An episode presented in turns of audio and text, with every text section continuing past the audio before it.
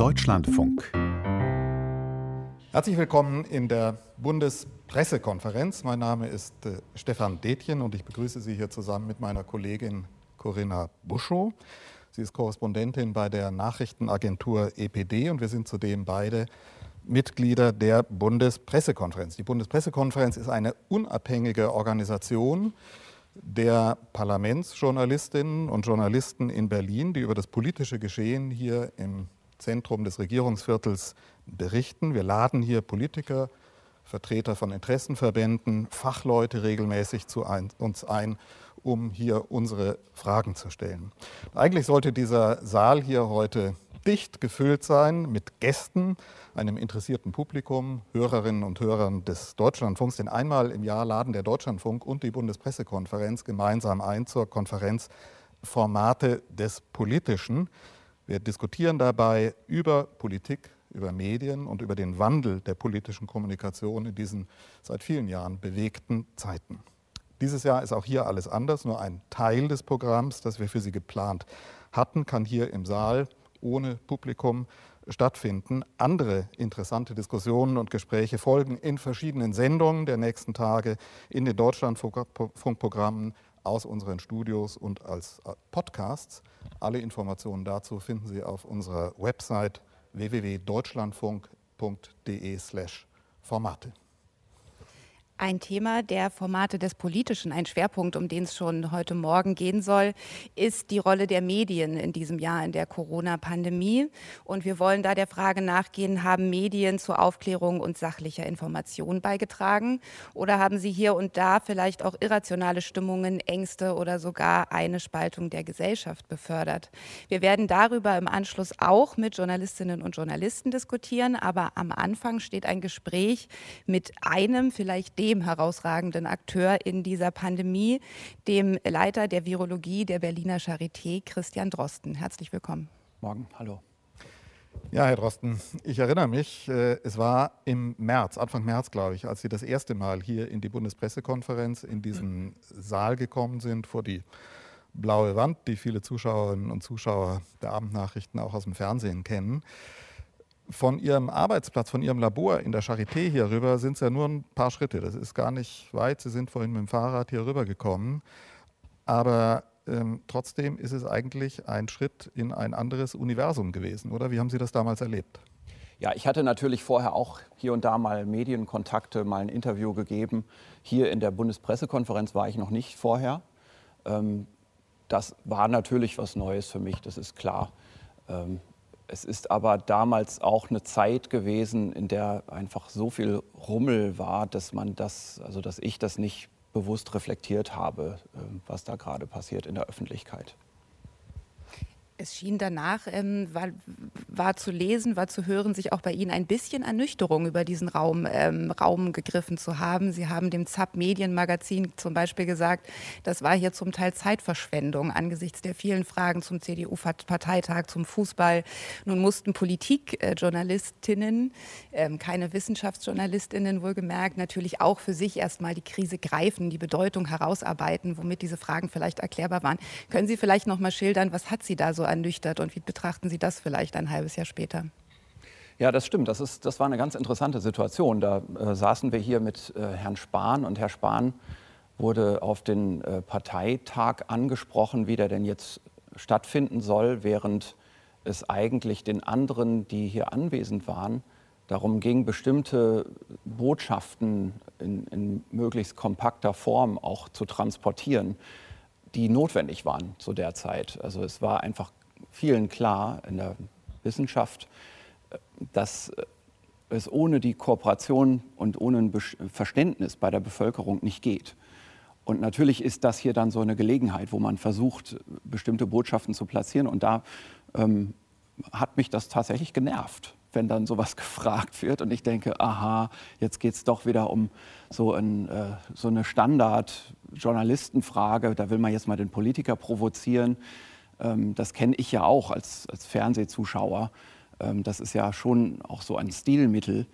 Ähm, und ich hatte da wirklich das Gefühl, dafür ist doch jetzt hier eigentlich nicht die Zeit. Das muss doch jetzt hier in dem Moment nicht sein. Wir haben hier eine begrenzte Zeit und es gibt so viel ähm, zu sagen. Inhaltliches. Das war äh, damals die Situation. Mir ist damals klar geworden, ähm, erstmalig, dass es einen großen Unterschied gibt zwischen Wissenschaftsjournalismus, mit dem ich vorher viel Kontakt auch schon hatte, und eben dem der großen politischen Journalismusbühne, ähm, dass es da andere Arbeitsweisen gibt, die sicherlich in der, im Politikjournalismus sein müssen. Also natürlich gibt es da eine gewisse sagen wir mal, Barriere, die man vielleicht auch durchbrechen muss durch solche Stilmittel wie Provokation, direkte Ansprache und so weiter, Personalisierung auch.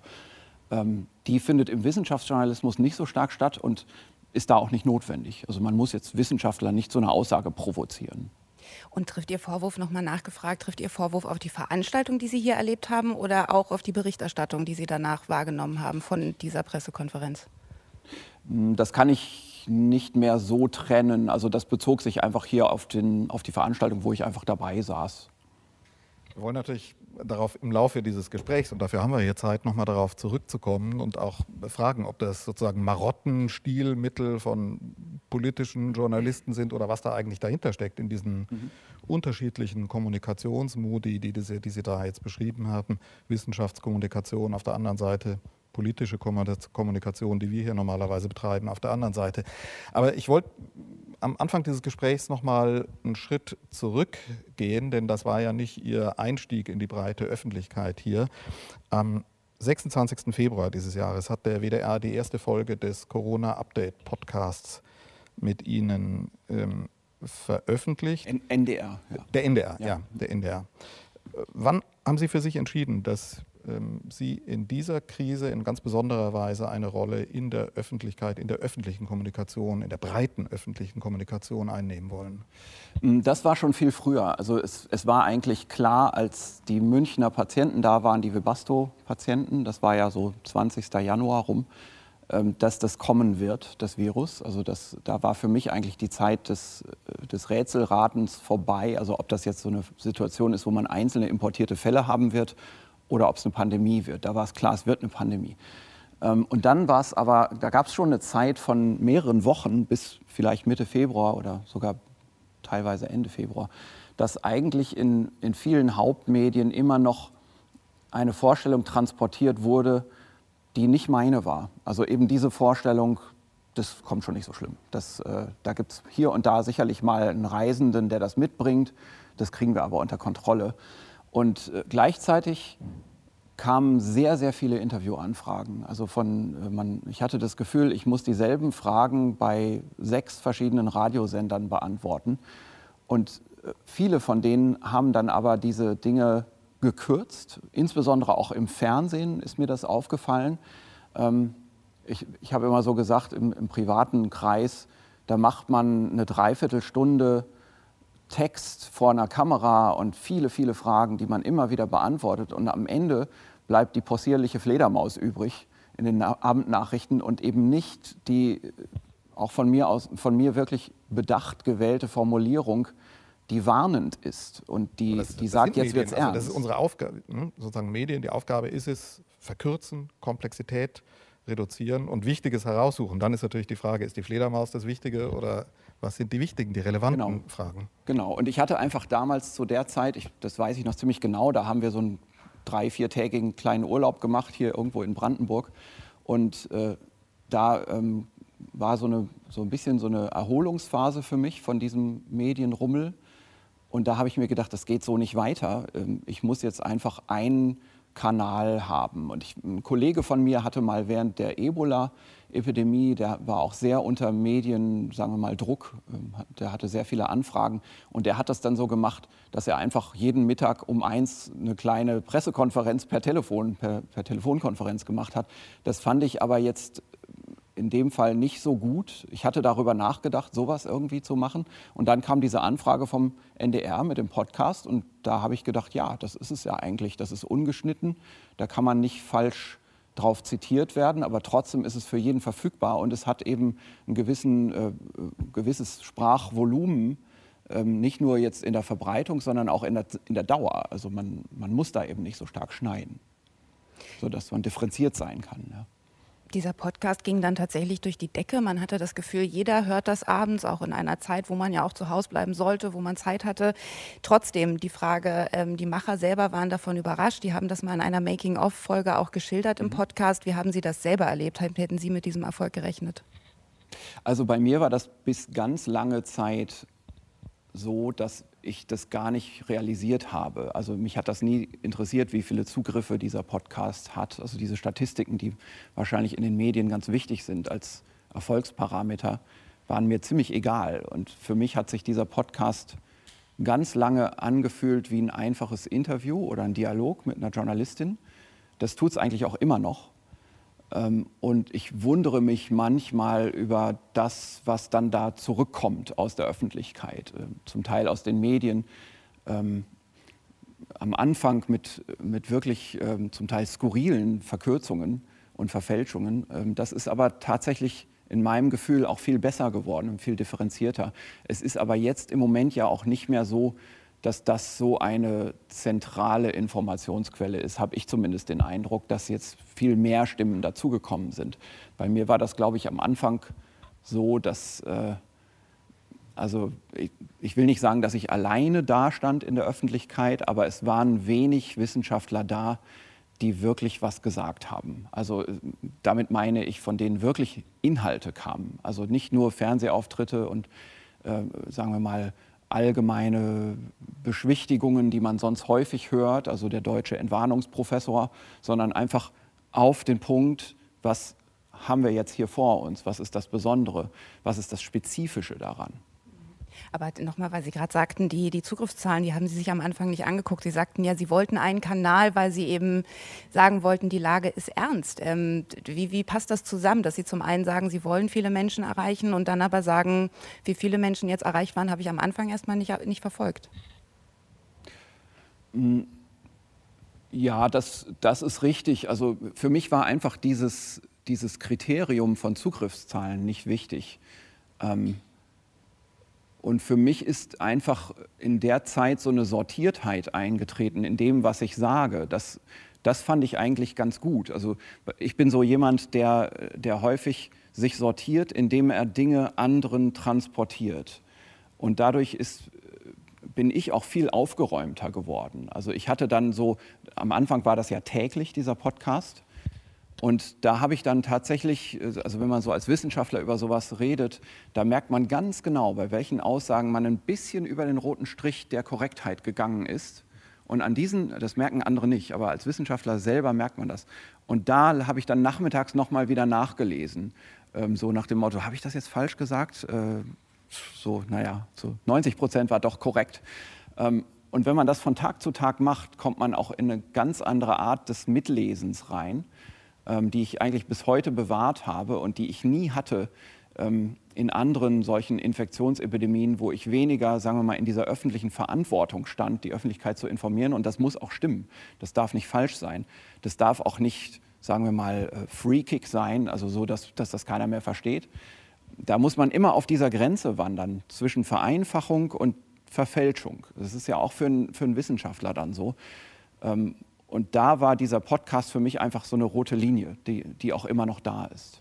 Das Interessante war ja, dass Sie im Grunde eine, eine Medienlogik durchbrochen haben mit diesem, mit diesem Podcast. Sie haben gesagt, ich habe eigentlich gar nicht auf die Klickzahlen geschaut. Als Journalist, als Sender tut man das selbstverständlich. Man will eine breite Öffentlichkeit ähm, erreichen. Und das Interessante an, diesem, äh, an dieser Folge dieses Podcasts, wo die Macherinnen und Macher vom NDR darüber gesprochen haben, was sie sich selber dabei gedacht haben, war ja, dass die gesagt haben, wir hatten eigentlich was anderes uns vorgestellt, ja. nämlich kurz, fünfminütige Folgen, kurze Erklärsequenzen. Das ist sozusagen die, ähm, die, die, die, klassische Denklogik eines elektronischen Mediums. Und dann kommt dieser Wissenschaftler daher und redet gleich von Anfang an eine halbe Stunde mit denen und das Ding geht durch die Decke. Das war ein interessanter Lernprozess, glaube ich, auch für uns in den Medien, dass wir gesehen haben, das Informationsbedürfnis ist überwältigend. Mhm. Der Preis aber natürlich war, dass sie dann ähm, nicht nur, aber ganz besonders durch den Erfolg des Podcasts zu einer Medienfigur auch geworden sind. Sie sind karikiert worden, sie sind kritisiert worden. Es sind dann, auch das ist Teil der Medienlogik, es sind Gegenfiguren aufgebaut worden. Gab es dann doch sowas, irgendwo einen Moment, wo Sie sowas wie einen tja, Kulturschock verspürt haben? Ja, also das war sicherlich so kurz vor der Sommerpause, äh, als das dann schon ziemlich skurrile Ausmaße äh, annahm äh, in der Öffentlichkeit.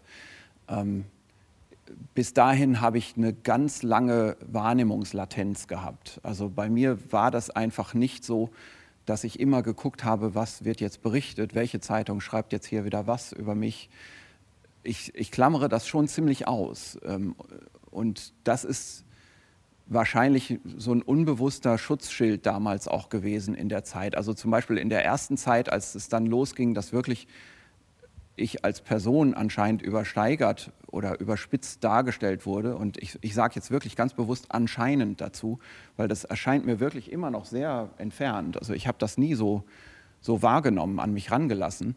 Das haben mir dann zum Teil äh, Bekannte, die haben mir dann so Bilder äh, von, irgendwelchen Zeitungen und so weiter geschickt, die ich gar nicht gelesen hatte. Und die sind dann davon ausgegangen, dass ich das alles gesehen habe. Ähm, habe ich aber nicht. Ähm, und ich, ich schaue das nicht sehr systematisch an. Das war jetzt bis zu dem Zeitpunkt, glaube ich, ganz, ein ganz gesunder Umgang, ohne dass ich das bewusst so gewählt habe. Dann im Sommer brauchte ich aber wirklich mal eine Pause. Das war gut. Und nach dem Sommer habe ich schon auch mit ein bisschen bewusster Wahl die Frequenz runtergefahren, ähm, weil es dann eben doch, man, man kann das dann nicht mehr von sich weghalten. Ähm, und es ist ja nicht so, dass ich das jemals so wollte. Also ich machte das ja nicht, um als Person irgendwie bekannt zu sein oder so etwas. Ich will damit ja nichts. Ich muss ja nicht wie ein Politiker irgendwie gewählt werden und dafür bekannt sein, sondern es ging einfach wirklich, am Anfang war es schon so ein, äh, eine Meinungssache, dass ich gesagt oder mir gesagt habe, das ist nicht, wie ich das einschätze, wie das hier in der Öffentlichkeit ist. Und ich würde da gerne was zu sagen, weil ich mich da wirklich ein bisschen mit auskenne. Ähm, und dann so ein bisschen so das Gefühl, man muss so viele Anfragen bedienen und das muss man irgendwie auf eine rationale, also arbeitsrationale Basis kriegen und darum dieser eine Kanal.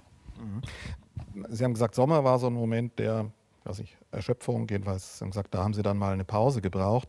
Wir haben das nochmal nachgehört, da gab es eine Folge, die ist uns auch im Gehör geblieben, Ende, äh, Ende März, als Sie fast so eine Art, ja, ich würde sagen, Wutrede gehalten haben. Sie haben gesagt, ich sehe mich selber als Comicfigur gezeichnet, mhm. mir wird schlecht dabei, ich bin mhm. wirklich wütend darüber, wie hier Personen für ein Bild missbraucht werden, das Medien zeichnen wollen, um zu kontrastieren. Das muss wirklich aufhören. Mhm. Das war ja ein sehr emotionaler mhm. Moment mhm. in der Auseinandersetzung mit uns, wo wir auch gesagt haben, es wäre eigentlich interessant daran mal anzuknüpfen, wenn Sie sich das selber nochmal vor Augen, vor Ohren führen.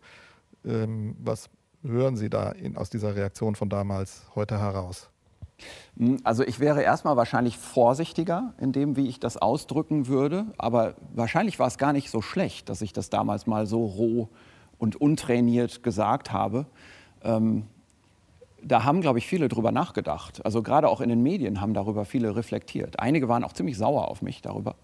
Ähm, was ich ehrlich gesagt. Ja, es gab Leute, auch bei uns, gab welche, die mhm. haben gesagt, das ist ja total interessant, da müssen wir mal nachdenken. Es mhm. gab andere, die haben gesagt, der ist in die Öffentlichkeit gegangen, wer in die Küche geht, weiß, da ist es heiß, der mhm. Mann ist zu empfindlich. Mhm. Ja, genau, aber das war ja bei mir gar nicht so. Also ich wollte gar nicht in die Küche gehen. Also darum, äh, das, das war genau der Punkt. Und ich habe vielleicht ein bisschen auch gedacht, dass das verstanden wird. Ähm, dass, es, äh, dass es hier eben nicht darum geht, dass jemand etwas davon hat, in die Öffentlichkeit zu gehen, persönlich, also einen beruflichen Vorteil oder irgendetwas.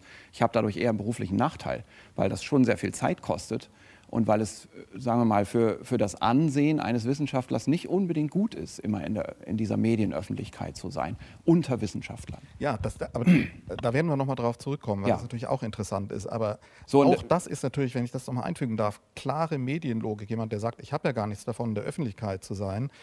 Ähm, Aufmerksamkeit ist eine in dieser Gesellschaft eine ganz kostbare Ressource. Das erleben wir ja ständig. Mhm. Die Menschen drängen sich, Akteure drängen sich danach, äh, an dieser Ressource teilzuhaben, Aufmerksamkeit ähm, zu bekommen. Das gehört sozusagen zu ja. unserer Kommunikationsgesellschaft dazu.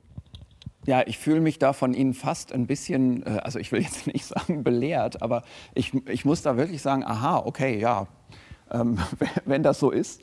Ähm, aber für einen Wissenschaftler, also zumindest für mich, ist das nicht die Wahrnehmung. Also es ist jetzt nicht so, dass man als Wissenschaftler etwas davon hat. Und deswegen hatte ich damals in dieser Anfangszeit, ähm, als mir das auch noch nicht so reflektiert wurde von, von anderen, ähm, da hatte ich tatsächlich ein bisschen das Gefühl, das ist so ein Dienst am Steuerzahler, der meine Forschung seit 20 Jahren finanziert. Jetzt gebe ich dem mal was zurück. Und äh, sag mal dem, der Allgemeinheit, wie man die Dinge einschätzen kann, wenn man seit 20 Jahren an dem Thema arbeitet. Und das haben, glaube ich, von den Rezipienten viele auch verstanden, also gerade von den Informationssuchenden in der Bevölkerung. Und ich habe das Gefühl, dass im Journalismus ähm, das gar nicht so verstanden wurde, dass da so selbstverständlich davon ausgegangen wurde, aha, okay, der will jetzt irgendwie zu einer bekannten Figur werden. Und das ist mir ehrlich gesagt bis heute ein bisschen unangenehm diese, also zu so einer bekannten Figur zu werden. Also es ist mir immer noch fremd, dass mich Leute auf der Straße erkennen. Ähm, und ich hoffe, dass das irgendwann auch wieder aufhört, weil ich äh, ja nicht, keine Ahnung, ich habe das so nicht gewählt. Es geht mir wirklich da um den Inhalt. Was hat Sie denn, ähm, das vielleicht nochmal nachgefragt, trotzdem motiviert, dann damit weiterzumachen? War das das Argument des Steuerzahlers, was Sie gerade genannt haben? Also wenn man die Ernüchterung zusammennimmt, wenn man, wie Sie auch gerade gesagt haben, ich habe davon beruflich nicht mal unbedingt Vorteile, sondern ganz im Gegenteil Nachteile. Gab es Momente, wo Sie gesagt haben, dann ziehe ich mich zurück und überlasse jetzt mhm. anderen Virologen das öffentliche Feld? Und warum haben Sie genau das nicht gemacht? Ja, also ich habe mich ein bisschen zurückgezogen, ähm, in der Tat, aus dem Grund. Äh, aber ich bin auch, also Leute, die mich jetzt genauer kennen, die werden sagen, ja, das passt zu dem, der fühlt sich gerne schnell verpflichtet. Das ist bei mir so. Also das ist einfach ein Charakterzug. Und ähm, ich habe dieses Verpflichtungsgefühl. Also ich habe weiterhin das Gefühl, weil ich einfach jetzt in dem Feld arbeite, ähm, bin ich jetzt mal ausnahmsweise wirklich nützlich für die Gesellschaft. Ansonsten bin ich manchmal so als Wissenschaftler da, da ist man wirklich in seinem Spezialgebiet drin und da hat man schon als reflektierter Mensch, der, der man als Wissenschaftler ja zusätzlich auch ist, also man ist einerseits so im Elfenbeinturm, aber andererseits ist man auch ein normaler Bürger. Und da hat man schon das Gefühl, wenn man sieht, aha, da ist ein Klinikarzt oder eine Krankenschwester oder ähm, da ist jemand, der, ähm, keine Ahnung, was, was für einen Beruf macht. Also viele Berufe, die man im Alltagsleben sieht, von denen man denkt, die sind eigentlich wichtiger. Also das, was die an der Gesellschaft leisten, ist viel wichtiger als was ich mache. Also wenn ich jetzt hier mich mit einem Virusprotein für 15 Jahre beschäftige, ist das schon sehr fraglich, ob die Gesellschaft davon irgendwann mal was hat. Für die Gesamtwissenschaft kann man das natürlich so nicht sagen. Es ist nun mal in der Natur der Wissenschaft, da sind diese 100 Arbeitsgruppen, die rackern und rackern und rackern und nur einer davon gelingt ein Durchbruch, aber der nützt gleich der ganzen Gesellschaft in breiter Front. Aber in der Innenperspektive eines Wissenschaftlers weiß man ja nicht, ob man zu diesen 100 Gruppen gehört. Äh, also zu dieser, ob man diese eine von 100 Wissenschaftlergruppen ähm, ist. Und in dem Fall ist es dann so, wenn so etwas einem dann über den Weg läuft, so ein, eine gesellschaftlich relevante Frage, bei der man schon weiß, da gibt es außer mir in Deutschland nur eine Handvoll von Leuten, die genauso gut darüber Bescheid wissen aus, aus der, dem Kern des Inhalts. Dann, ähm, also bei mir war das einfach so, dass ich mich dadurch schon in der Pflicht fühlte. Zu den Logiken, sagen wir so, eines Medienbetriebs, und zwar gerade spezifisch des politischen Kommunikationsbetriebes, dessen Teil wir hier in der Bundespressekonferenz sind, gehört es, dass wir Polarisierung erzeugen. Mhm. Auch das ist etwas, das ist uns sozusagen in ein, ich würde sagen, demokratisches Blut gelegt, dass wir glauben, in einer Demokratie, in einer liberalen Demokratie entstehen richtige, die besseren Entscheidungen aus einer Kontroverse, aus der Gegenüberstellung von unterschiedlichen konkurrierenden politischen Positionen, so wie sie im Parlament mustergültig in der Gegenüberstellung von Regierung und kritischer Opposition abgebildet sind. Von daher würde ich immer sagen, das ist auch aus einer solchen Logik heraus zwangsläufig gewesen, dass mit dem Wachsen ihres Erfolges, mit dem Zuwachs an der Ressource Aufmerksamkeit, die sie bekommen haben, in einer liberalen demokratischen Öffentlichkeit ganz gezielt Gegenfiguren, andere Positionen gesucht und gefördert und aufgebaut werden. Wie haben Sie das erlebt? War das für Sie, ich meine, das war ja dann der Fall, da gab es dann sozusagen die Gegenpodcasts. Der Herr Kekulé hat beim MDR einen mhm. gemacht und Der andere, ähm, der Herr Bhakti, hat dann seinen YouTube-Kanal gemacht. Es sind diese Gegenpositionen aufgebaut worden. Wo haben Sie das oder wo können Sie das annehmen als selbstverständliches Teil einer demokratischen Öffentlichkeit? Wo sagen Sie, da sind wir eigentlich zu, tja, zu Spielfiguren auf dem Schachfeld der Medien geworden? Hm, ja, das ist, das ist nicht so leicht zu beantworten. Also ähm, ich glaube, dass, dass die Mehrheit aller Wissenschaftler ähm, sagen würde, das ist vollkommen unnötig, dass das gemacht wird bei so einem wissenschaftlichen Themenkomplex. Es ist nicht so, dass durch so eine Kontroverse man näher zur Wahrheit kommt. Also sicherlich nicht durch die Kontroverse, die in den Medien entsteht oder auch befördert wird. Die Kontroverse im Fach liegt viel tiefer vergraben. Die kann man nicht in der Medienöffentlichkeit erklären. Ähm, und Deswegen ist das, was in der Medienöffentlichkeit an Kontroverse produziert wird, wirklich ein Produkt und nichts mehr. Das hat wissenschaftlich null Relevanz. Das kann ich hier wirklich so sagen. Und ich kann Ihnen auch sagen, Sie haben jetzt zum Beispiel den Namen Kekulé genannt. Ähm, ich, ich, würde eher nicht so viel von Namen mit Namen han, äh, agieren, weil das fast immer unfair ist.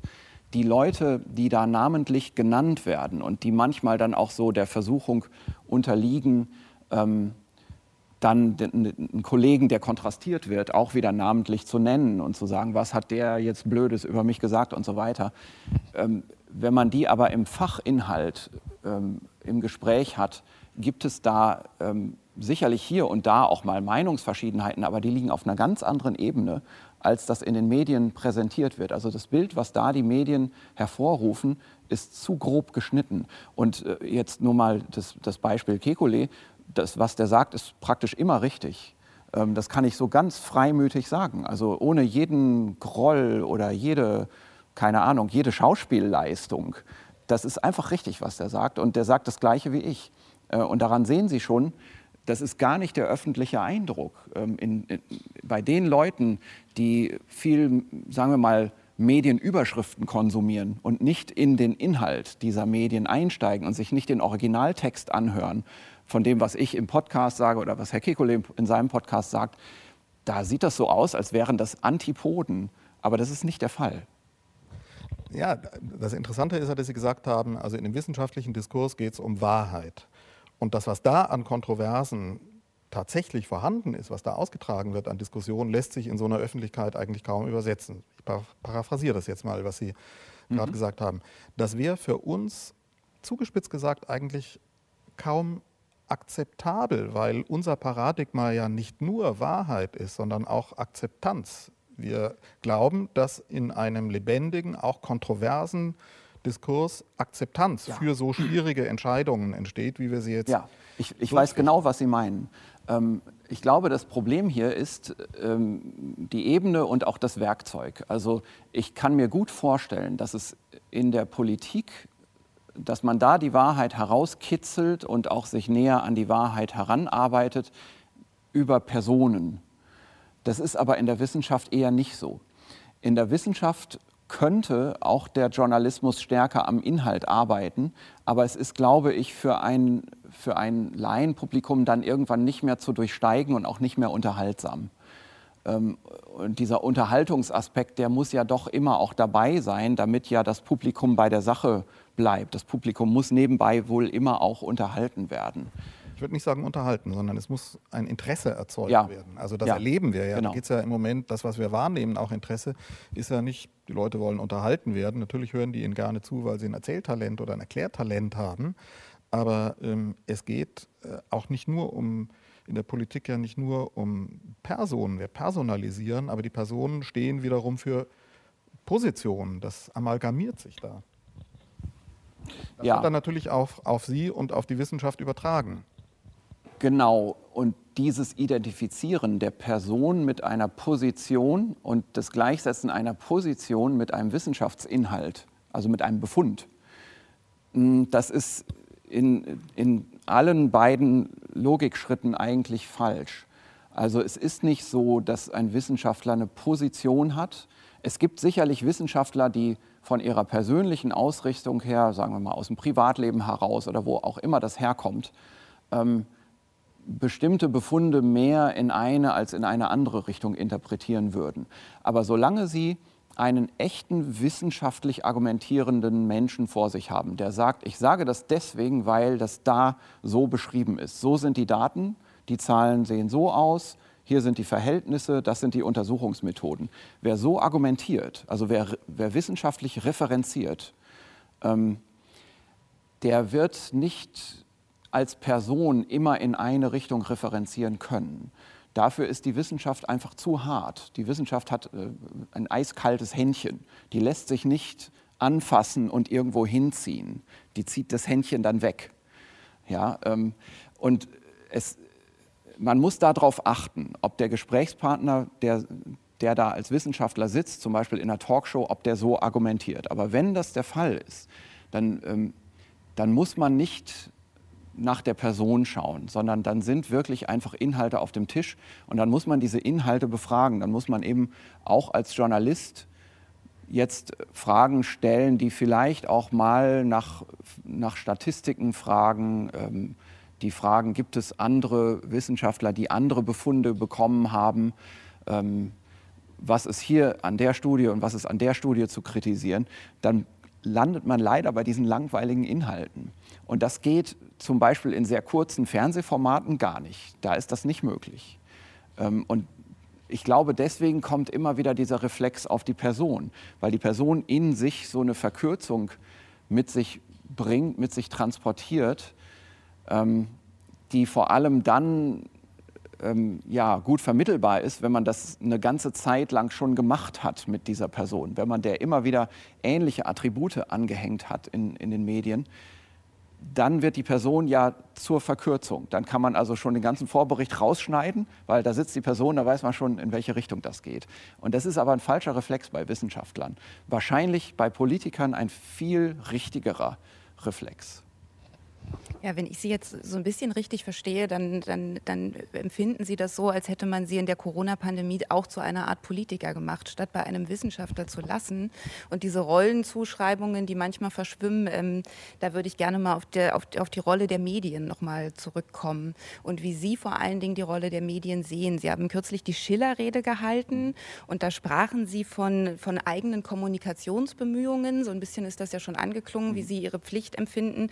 Und ich greife da jetzt mal das eine Zitat raus. Wir, also gemeint sind wir Wissenschaftler, wir müssen auch komplexe Sachverhalte für die Allgemeinheit aufbereiten und sie sachgerecht informieren. Gerade als Wissenschaftler haben wir hier eine gesellschaftlich wichtige Funktion, in der uns niemand ersetzen kann da ernten Sie jetzt von mir den Widerspruch, wo ich sage, das, was Sie beschreiben, ist eigentlich die ureigenste Aufgabe von Journalisten, also Sachverhalte ähm, äh, verständlich und sachgerecht aufzubereiten und, und äh, würde dann sagen, Moment, äh, versucht hier gerade ein Wissenschaftler uns zu ersetzen, uns die Journalisten, uns die Medien. Und wir sind ja nicht nur reine Verbreiter einer Wahrheit, weil das ist eben, das klang ja schon an, nicht so einfach. Es ist auch eine Suche nach Wahrheit, eine Suche nach Akzeptanz, Suche nach Kompromiss, ein Meinungsbildungsprozess, der in Medien abgebildet wird. Deswegen mal die Frage an Sie, wie ist denn die Rolle der Medien für Sie in einer Pandemie? Wie würden Sie sich die wünschen? Hm, also ich, ich kann vielleicht noch mal andersrum anfangen von dem, äh, von dem Anwurf, den Sie jetzt machen, ähm, den ich auch gut nachvollziehen kann. Ähm, das ist interessant, weil ich habe gerade gestern Nachmittag so eine kleine äh, Veranstaltung äh, gehabt für Nachwuchswissenschaftler und da wurde gefragt, ähm, wie soll man eigentlich Wissenschaftskommunikation machen? Also wie soll man als Wissenschaftler von Wissenschaft sprechen? Und da habe ich gesagt, auf keinen Fall so wie ein Journalist. Man, man darf auf keinen Fall in die Rolle kommen, ein Journalist zu sein. Ähm, und der Unterschied ist einfach, der Wissenschaftler, der ähm, referiert nicht über die Arbeit anderer Leute, außer im absoluten fachlichen Nahfeld. Also ich arbeite mich nicht in Dinge ein, die ich nicht kenne, mit denen ich keine Berührung habe. Äh, in dem Nahfeld meines Fachs, also da, wo ich, wenn ich einen Artikel schreibe, in der Einleitung, da schreibe ich rein, was andere bis jetzt schon gefunden haben. Das ist das Nahfeld, diese anderen. Das ist es für mich als Virologe durchaus mal, was ein Epidemiologe herausgefunden hat, aber über das Virus, an dem ich arbeite als Virologe, nicht über irgendwas anderes. Epidemiologen arbeiten auch an nicht übertragbaren Krankheiten zum Beispiel. Ne? Darüber, äh, das ist dann zu weit in, in dem Nachbarfeld drin. Da habe ich nichts zu suchen. Und In, einem, äh, in einer journalistischen Herangehensweise würde man ja sagen, Moment, dieses Nachbarfeld, das muss ich auch vollkommen noch durchstiegen haben, sonst bin ich nicht differenziert als Journalist, dann rede ich nur über ein Feld und der Journalist soll ja differenziert sein und abwägen können. Und da, da sieht man es schon. Also der, der Journalist oder die Journalistin arbeitet sich in was ein, um darüber reden zu können. Der Wissenschaftler redet über was, weil er darüber gefragt wurde. Und die Pflicht des Wissenschaftlers ist, und zwar vom Journalisten natürlich, und die Pflicht des Wissenschaftlers an der Stelle ist vor allem zu sagen, da ist meine Grenze, da müssen Sie jemand anderen fragen. Ähm, in dem Moment, wo er sich über die Grenze hinaus einarbeitet, wird er Journalist. Das sollte man als Wissenschaftler nicht machen. Das ist wahrscheinlich immer ein Fehler. Ich meine ich es aber tatsächlich auch ein bisschen anders. Ich meinte einfach die, die Kommunikation. Sie müssen ja durchaus einräumen, dass Sie auf das Medienumfeld angewiesen sind, um die Botschaften, die Ihnen so wichtig sind, auch in eine Breite transportieren zu können. Ohne den NDR, der den Podcast macht, wäre der Drosten-Podcast ja nicht da. Also wie ist das Zusammenspiel für Sie zwischen ja, Wissenschaft und Journalismus? Ich, ja ich erlebe diesen Podcast vollkommen als journalistisches Produkt. Also dieser Podcast ist ein Interview, nichts mehr. Ich würde keinen Podcast machen ohne journalistischen Interviewpartner. Ähm, da, davon hätte ich gar nichts. Warum sollte ich das tun? Also ich, ich sage nur etwas, wenn ich gefragt werde. Ich will mich nochmal dran abarbeiten, an dem, was Sie eben gesagt haben über die wissenschaftlichen Diskurse und Diskussionen, die Sie innerhalb der Wissenschaft ähm, äh, erleben. Und wenn ich mal sehr zugespitzt das nochmal paraphrasiere, was ich eben verstanden habe von Ihnen, und Sie korrigieren mich dann, wenn es falsch war, ist das so, dass Sie sagen, die Diskussionen, die wir da führen, die kriegt ihr eigentlich gar nicht übersetzt in die Medien. Die sind so kompliziert, selbst in einem langen NDR-Podcast ähm, äh, kriegen wir das kaum hin. Und wir müssen aber als Medien eben noch mit den viel kürzeren Formen sprechen. Wichtige Erkenntnisse der Wissenschaft müssen dann unsere Kollegen in den Nachrichtenredaktionen in wenige Zeilen umfassende Nachrichten übersetzen. Das ist relevant, ja. das müssen die dann tun. Und es kann für uns ja eigentlich nicht befriedigend sein, zu sagen, also wir müssen die Wissenschaft dann eben doch als Autorität hinnehmen, die uns wissenschaftliche Wahrheiten äh, präsentiert. Aber wie die dazu gekommen sind, welche Fragen die möglicherweise selber diskutieren, welche Rolle Kritik und Polarisierung, die für uns im politischen Betrieb so wichtig sind, darspielen, das kriegen wir eigentlich gar nicht abgebildet. Hm, würde ich jetzt so nicht sagen. Also das, ähm, wir hatten uns gerade einfach darüber unterhalten, soll man über die Person arbeiten oder lieber über den Inhalt. Und hatten da ja so gesagt, naja, die Person bringt die Verkürzung mit sich, die man eigentlich braucht in, in den Medien. Aber es gibt schon gerade jetzt auch gut sichtbar im Rahmen dieser Pandemie eine sehr gute journalistische Befassung mit den Inhalten. Also bei jetzt in dem Podcast ist es so, dass ich das einfach sage, ich bin aber Wissenschaftler. Ähm, in dem ähm, also nehmen wir uns mal, ich, ich, nenne jetzt wirklich mal ein Beispiel ja, aus einem, einem ganz großen Medium. Wenn man sich die, die, die Informationsseite von der ZDF-Heute-Redaktion anschaut, die ist voller Diagramme und voller Wissenschaftsinhalte, die von Journalisten aufbereitet wurden und die äh, wirklich im Großen und Ganzen sehr treffend sind. Ähm, und da sind gar keine Personen zu sehen. Also da sieht man Kurven und, äh, und andere Dinge. Das ist schon ein Beispiel dafür, wie gerade jetzt auch der Journalismus sich diesen Inhalten annähert. Ähm, das hat ja zum Teil auch ein bisschen gedauert, muss man sagen. Am Anfang, während der ersten Welle, war das nicht so. Da, da hat mich eigentlich auch das motiviert, also diese, dieses Fehlen dieser Inhalte oder zum Teil auch das falsche Verstehen von diesen Inhalten. Ähm, sagen wir mal so, äh, in der ersten Welle der Professor, der mit weißem Kittel im Labor sitzt und irgendeine blaue Flüssigkeit in, in irgendwelche Gefäße pipettiert, obwohl er das im Alltag nie macht. Das ist dann das Bild über die Wissenschaft in den Medien gewesen. Heute ist dieser Professor als Person nicht unbedingt im Interview zu sehen, sondern das wird aufgearbeitet und zusätzlich zu dem Magazin oder Nachrichtensprecher ist dann da ein Diagramm, das gezeigt wird. Also das ist tatsächlich die Annäherung des Journalismus an diese Wissenschaftsinhalte, die wir jetzt in einem halben Jahr bekommen haben. Äh, und das ist gut so. Wir haben ja alle natürlich auch in den Redaktionen steile Lernkurven durchlaufen, haben uns in Themen eingearbeitet, von denen wir kaum wenig Ahnung hatten.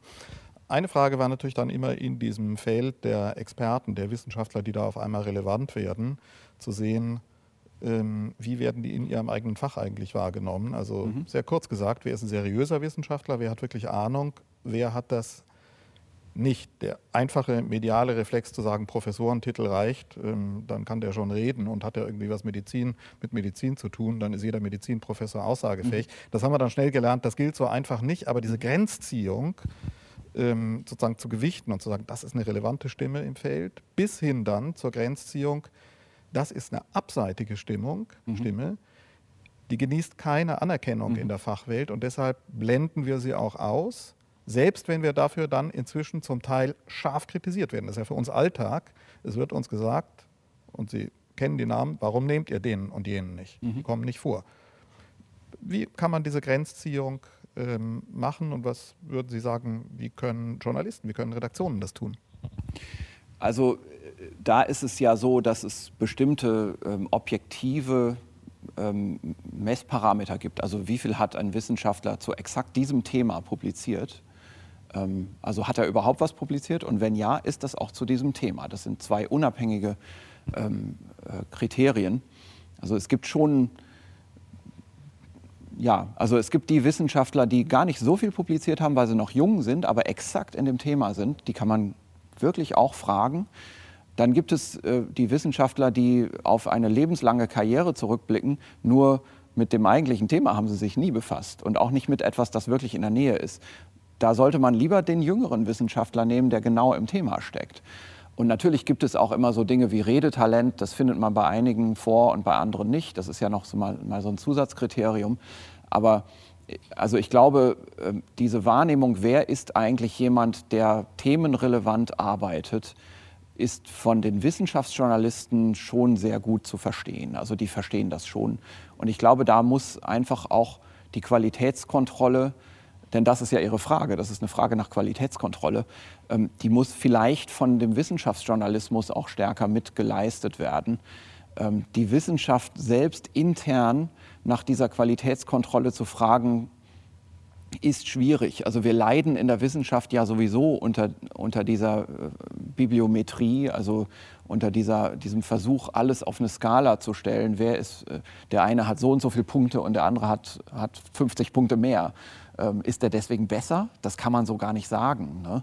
Und äh, ich, ich, glaube, kein Wissenschaftler würde wollen, dass jetzt zusätzlich noch so eine, so eine andere Sparte entsteht in der innerwissenschaftlichen Qualitätsbeschau, äh, was, was irgendwo so Richtung Medienkompetenz oder Kommunikation ginge. Ähm, das ist, glaube ich, schon etwas, das von den Medien selbst geleistet werden muss. Da ist ja, da kommen wir dann in diese ganze Qualitätsdebatte um den Wissenschaftsjournalismus rein. Welche gibt es denn wissenschaftliche Positionen da nochmal nachgefragt, die Journalisten stärker hätten wahrnehmen sollen? Vielleicht jetzt nicht unbedingt ihre eigenen, sondern fallen ihnen Sachen ein, wo man sagte, wie konnten die eigentlich alle so blind sein, das nicht zu sehen, das nicht mal aufzugreifen? Was ich mir gewünscht hätte, wäre, dass man mehr wissenschaftliche Stimmen aus dem Ausland hört zum selben Thema und dass man sich mehr auch damit befasst, wie eigentlich die wissenschaftliche Wahrnehmung und auch das Verdauen der wissenschaftlichen Kommunikation im Ausland ist. Also frappierendes Beispiel USA, aber auch da wurde das immer nur personifiziert über Tony Fauci, ähm, wo doch eigentlich in USA eine breite Wissenschaftskommunikation stattgefunden hat und ständig stattfindet, kann man auf Twitter verfolgen. Ähm, von wirklich respektablen Leuten, die aber einfach nicht vordringen in diesem dortigen politischen Klima zur Trump-Zeit. Ähm, das ist zum Beispiel interessant. In anderen Ländern, auch in europäischen Ländern, gab es eine Verwirrung. Ähm, äh, es gab in, in einigen Ländern Erscheinungen, wo man sich dann auch fragen muss, wollen wir das eigentlich hier bei uns? Also wo es dann ähm, also ich bin da komplett neutral. Einige fordern ja auch in Deutschland, es müsste ein offizielles wissenschaftliches Beratungsgremium geben, wo man weiß, diese Wissenschaftler sitzen da drin und deren Diskurs verfolgt man irgendwie in Echtzeit. Das hat aber in anderen Ländern dazu geführt, wo es diese Gremien gab, dass die Wissenschaftler dann noch mehr zu Politikern stilisiert wurden, bis hin zu Rücktrittsforderungen und so weiter. Ähm, das, das ist auch nicht nur gut. Ähm, also ich glaube auch, so eine Transparenz ist, ist für die Bevölkerung gut, aber die Frage ist natürlich, wie das Stilmittel dafür eigentlich ist. Und dieser, dieser Aspekt, der, ist, der fehlte ein bisschen in der deutschen Berichterstattung. Aber sonst kann ich jetzt nicht sagen, dass das so grob schief gelaufen ist. Ähm, ich ärgere mich natürlich als persönlich über diese Personifizierung, Personalisierung. Das ist klar. Also da bin ich einfach davon betroffen. Ähm, aber ansonsten machen wir das schon nicht so schlecht in Deutschland. Sie wurden ja auch als, als, als Person, es gibt viele Leute, die, die, die Sie sich zum Feind erklärt haben. Das ist Ihnen nicht neu. Sie haben auch die Hassbotschaften äh, äh, bekommen, Drohungen bekommen wenn Sie jetzt fordern, mehr nach, ins Ausland zu schauen. Wir hatten ja gerade, wie schwer es offenbar schon ist, in Deutschland zumindest für uns hier in Berlin zu erkennen, wer ist eigentlich der Experte oder nicht. Das ist dann natürlich über die Grenze hinausgeblickt noch mal schwieriger. Und dann kam eben noch die Schwierigkeit dazu. Stefan Detjen hat es gerade schon gesagt, ein Professorentitel reicht Journalisten dann oft, äh, um eine Expertise zu vermuten. Es gab auch Professoren, die sich dagegen gestellt haben. Dann gab es dagegen die, die Demonstrationen, die äh, Aufwind bekommen haben. Wo verläuft denn die Grenze? Grenze zur Verschwörungstheorie? Wie kann man die erkennen? Hm, das ist, das ist für mich relativ schwer zu beantworten. Also äh, Verschwörungstheorie ist, ist, ja anscheinend auch das falsche Wort. Also man muss, glaube ich, sagen Verschwörungsmythen oder so. Also ich, ich kenne mich damit wirklich jetzt nicht so gut aus. Ich kenne mich natürlich mit den Inhalten aus, die da transportiert werden ähm, die sind für mich so frappierend absurd falsch und so absichtlich falsch, dass es für mich jetzt, äh, also für mich stellt sich diese Frage gar nicht, woran man das erkennen kann. Ähm, es wird natürlich in dem Moment schwer, wo solche, solche Leute, die Verschwörungsideen transportieren wollen, weil sie vielleicht damit auch Geld verdienen zum Beispiel, wo die sich dann wieder so Wissenschaftler in Geiselhaft nehmen, die sich eigentlich gar nicht auskennen und die vielleicht auch aus Naivität irgendwelche Sachen sagen ähm, oder auch aus, aus Abwegigkeit, äh, die dann aber wieder keine Wissenschaftler sind. Ähm, solche Figuren gibt es ja. Ähm, das ist für mich von außen ganz leicht zu erkennen, aber ich ich, es mag sein, dass das vielleicht nicht, nicht so zu erkennen ich, ist. Ich frage deshalb, weil das natürlich irgendwie hilfreich wäre. Also wenn, wenn ich als Journalist, wenn mich jemand fragt, wie erkenne ich ein seriöses Medium, wie erkenne ich, ob im Internet ein Text seriös ist oder nicht, dann gibt es gewisse tatsächlich handwerkliche Anhaltspunkte. Ich sage, guck dir an, welche Quellen benutzt werden, werden mhm. überhaupt Quellen genau, benutzt, werden, werden mehr als eine Quelle benutzt, werden gegenteilige Meinungen gegenübergestellt, dass man noch die Freiheit hat, sich eine Meinung zu bilden zum Beispiel. Also man kann sich an einem Text abarbeiten anhand handwerklicher ähm, Instrumente, um zu sagen, das ist wahrscheinlich seriös, das ist wahrscheinlich eher nicht seriös. Deswegen, die, deswegen tatsächlich nochmal die Frage, gibt es sowas auch für Journalisten, wenn sie auf eine Theorie blicken oder auf einen Mythos blicken, um sowas zu erkennen? Ein wissenschaftliches Thema. Hm, also es gibt ja, ja so etwas von Journalisten für Journalisten, das Science Media Center, die machen wirklich gute Arbeit und filtrieren da viele Dinge. Ähm, die holen einfach Meinungen ein. Ne? Und ich glaube, das ist vielleicht auch so, so ein Weg, wie man sich rantastet, eben doch über ein Quorum. Ne? Dass man also, äh, wenn man da so einen Text hat äh, oder auch die Inhalte von so einem Text zusammengefasst hat, dass man drei oder vier Wissenschaftler fragt, die einschlägig im Feld arbeiten, bei denen man das eben auch erkennt, äh, dass, dass die einschlägig arbeiten. Ähm, das ist wahrscheinlich der Weg. Und natürlich gibt es auch Wissenschaftsorganisationen, die man befragen kann. Ähm, es gibt ja Fachgesellschaften beispielsweise, jetzt in meinem Fach ist es die Gesellschaft für Virologie. Es gibt äh, die Deutsche Forschungsgemeinschaft am Ende. Es gibt große Forschungsverbünde zu Themen, die Pressestellen haben, an die man sich dann wieder wenden kann und die vermitteln wieder weiter an die entsprechenden Mitglieder des Forschungsverbunds, die sich wirklich auskennen. Das ist, glaube ich, so der mühsame Weg, den man gehen muss. Also ich glaube, es geht immer über solche Rückfragen. Wir haben jetzt über Medien gesprochen, über Ihre Rolle, Ihr Verhältnis zu den Medien, über das, was Sie da erfahren haben. Ich würde noch mal gerne über Ihre Rolle als Berater der Politik mhm. sprechen, in die Sie jetzt auch gekommen sind. Sie sind hier, wir haben es am Anfang gesagt, zusammen ähm, mit dem Bundesgesundheitsminister aufgetreten, mit Lothar Wieler, der Wissenschaftler ist, aber nochmal als Leiter einer einem Ministerium untergeordneten ja, Behörde auch nochmal in einer anderen Amtsaufgaben, genau, auch nochmal in einer anderen Rolle. Wie haben Sie das gesehen? Was haben Sie da auch über das Funktionieren von Politik, von Behörden, von Regierung in Deutschland gelernt in diesen letzten Monaten dieses Jahres?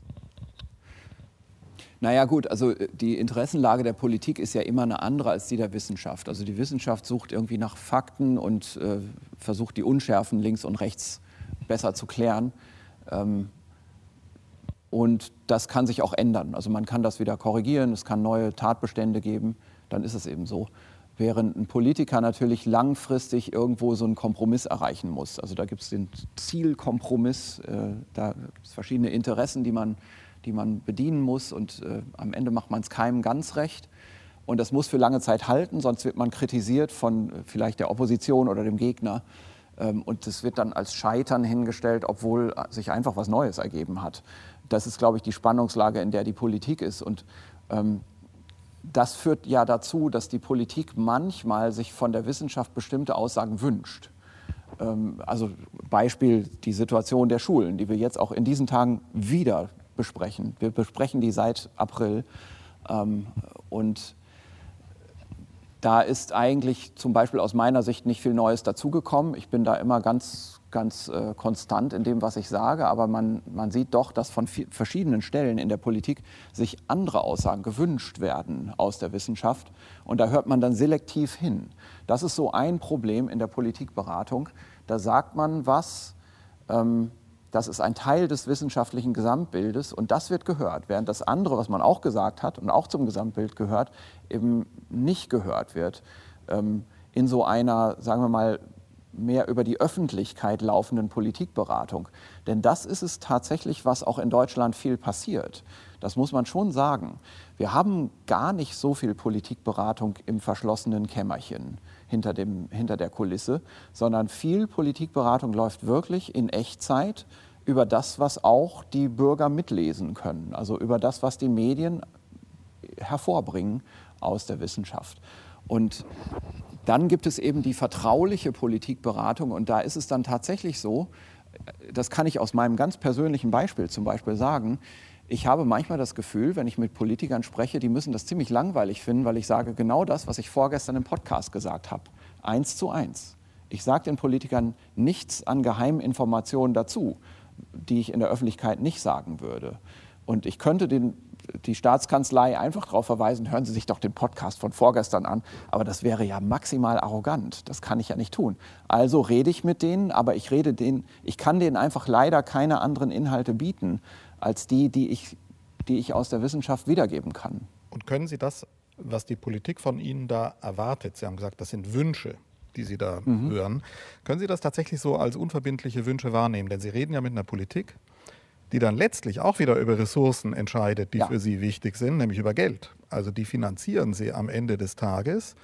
Und Sie sagen, die äußern Wünsche, aber es geht um wirklich existenzielle, ja. Ja. relevante Fragen für uns alle auch um politische Schicksale, wird das dann manchmal doch auch Druck oder empfinden Sie das manchmal als Druck?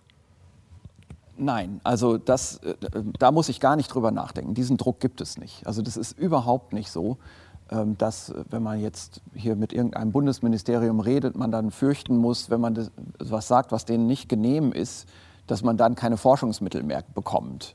Oder andersrum gesprochen, wenn man in irgendeine Richtung argumentiert, dann kriegt man vielleicht einen großen Forschungsauftrag mit, einer Million Euro, um dieses Argument dann nochmal zu erhärten, so nach dem Motto Forschung auf Bestellung.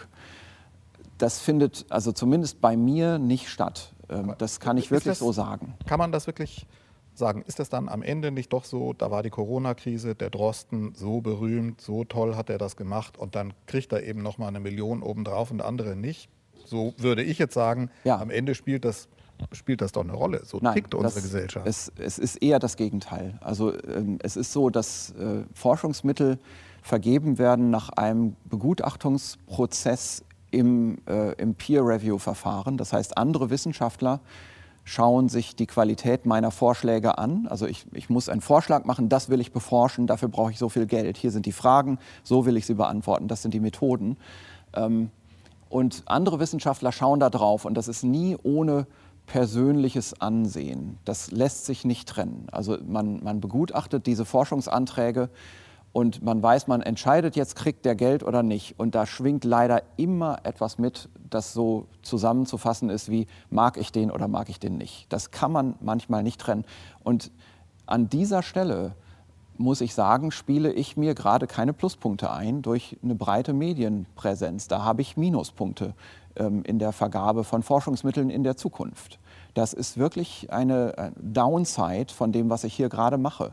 Und ähm, Warum, man, das müssen Sie noch mal erklären. Warum ist das in diesem Wissenschaftsbetrieb? Manchmal kriegen wir das mit, dass, das, dass wir auf Wissenschaftler stoßen in der akademischen Welt, auch auf junge, äh, die ja. dann sagen, oh, ich weiß nicht, äh, ob mir das gut tut. Ja. Jetzt, warum ist das in diesem Wissenschaftsbetrieb so hartnäckig, dass Öffentlichkeit nicht als Bonus wahrgenommen wird, sondern unter Umständen sogar eher als Malus? Das liegt daran, dass ähm, also jede Art von Wissenschaftskommunikation in der, in der Öffentlichkeit ist eine Vereinfachung der Wissenschaft. Und viele Wissenschaftler, die, nicht, die das nicht gewohnt sind, die nicht selber auch immer diesen Salto machen, also diese Verkürzung bringen und irgendwie diesen Schmerz, der dabei entsteht, nicht gelernt haben zu unterdrücken, die empfinden das als Ohrfeige. Also die, die äh, hören so eine verkürzte Aussage von mir in der Öffentlichkeit und die denken sich, was für ein, was, für, was ist das hier wieder für eine Hudelei? Was sagt er denn da eigentlich? Das ist doch alles so billig und so platt. Da haben andere Leute vier Jahre ihrer Arbeitszeit dran verschwendet und sich daran abgerackert. Und dann fasst er das so in einem Satz zusammen und der ist noch nicht mal richtig präzise. Dieser, dieser Reflex, der entsteht bei Wissenschaftlern zwangsläufig, ähm, das ist so wie, ich, keine Ahnung, wie wenn äh, wie, wie der Reflex, der bei einem Kirchenmusiker entsteht, wenn sie dem irgendeine Bach-Partitur vorpfeifen und das ist auch noch falsch und sie sagen, das habe ich jetzt aber toll gepfiffen und andere applaudieren dafür.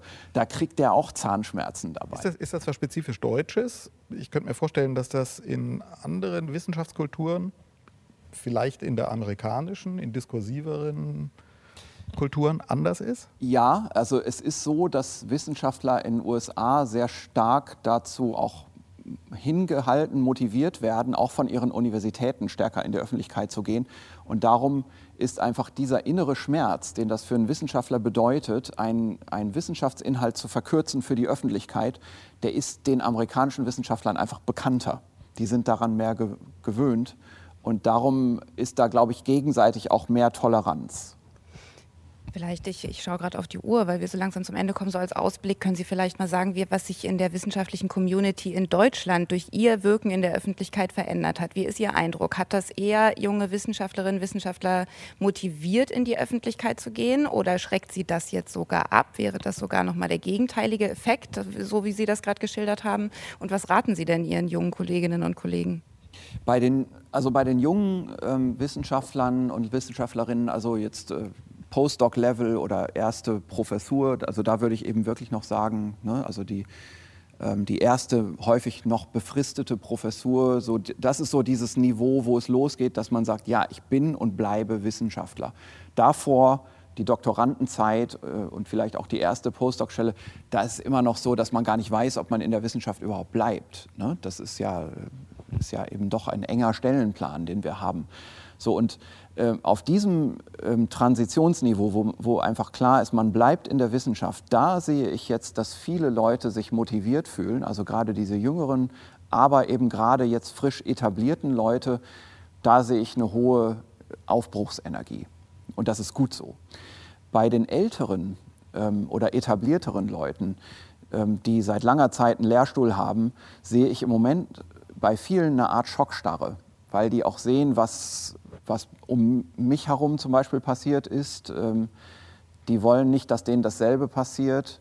Gleichzeitig ist es auch so, ähm, ich nehme das manchmal so zwischen den Zeilen wahr, diejenigen, die vielleicht gar nicht so ganz nah an den Fachinhalten sind, würden auch gerne mal eine differenziertere Gegenposition in der Öffentlichkeit vertreten, trauen sich das aber zum Teil nicht und sind darüber auch ein bisschen frustriert. Also ähm, das, das ist schon etwas, das ich als einen nicht so guten Effekt empfinde von dieser ganzen Medienöffentlichkeit. Der gute Effekt ist aber, dass diese Leute, die jetzt gerade frisch etabliert sind, dass die jetzt wirklich gesehen haben, aha, das ist doch wirklich wichtig und ähm, jetzt überlege ich mir mal, wie ich in meinem Spezialgebiet auch da besser kommunizieren könnte. Ja, hoffen wir, dass die Schockstarre nicht anhält. Nicht bei Ihren Kollegen, nicht bei vielen anderen, die im Moment in der einen oder anderen Weise in Schockstarre sind, in dieser ungewöhnlichen, denkwürdigen Zeit. Eines, glaube ich, jedenfalls haben wir alle, wir haben ja alle wahnsinnig viel gelernt, aber wir haben gesehen, es gibt doch sehr viel gegenseitiges Interesse. Wir haben Sie gesehen, Sie bleiben dabei, Sie bleiben in der Öffentlichkeit, Sie sind interessiert, den Dialog auch mit uns äh, zu führen. Und vielleicht gehen Sie jetzt auch raus und sagen Ihren jungen Kolleginnen und Kollegen da auch in der Bundespressekonferenz, wird man nicht nur nach Fußball- und Parteitagen gefragt, da kann man auch ganz interessierte gegenseitige Gespräche führen. Herr Drosten, wir haben uns sehr gefreut, dass Sie unsere Einladung angenommen haben, dass Sie sich die Zeit genommen haben. Der Rückweg ist nicht lang. Wir wünschen Ihnen einen sicheren Rückweg rüber auf die andere Straßenseite in die Charité. Vielen Dank, dass Sie hier heute bei uns waren. Hier im Saal geht es jetzt weiter mit einer Diskussion mit Journalistinnen und Journalisten, die als Wissenschaftsjournalisten, als politische Journalisten, als Medienwissenschaftler diese Corona-Krise beobachtet haben, uns Medien beobachtet haben. Gibt es weiter hier im Livestream kann man im Deutschlandfunk hören am kommenden Mittwoch um 19.15 Uhr in der Sendereihe zur Diskussion. Und alle Veranstaltungen, alle viele interessante Diskussionen der in diesem Jahr digitalen, hybriden Formate des Politischen finden Sie gesammelt auf unserer Website www.deutschlandfunk.de/slash Formate. Vielen Dank, Herr Drosten. Vielen Dank an meine Kollegin Corinna Buschow. Danke.